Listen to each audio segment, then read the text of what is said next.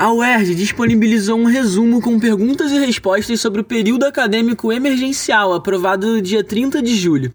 O objetivo é orientar professores, alunos e técnicos administrativos e tirar as dúvidas mais comuns que estão surgindo. Lá você também pode consultar a íntegra da deliberação aprovada. O conteúdo será atualizado constantemente, conforme mais informações forem disponibilizadas, então fique sempre de olho. Confira o resumo completo em www.coronavírus.erg.br. Diretamente do Rio de Janeiro para a Rádio Erg, João Gabriel Pérez.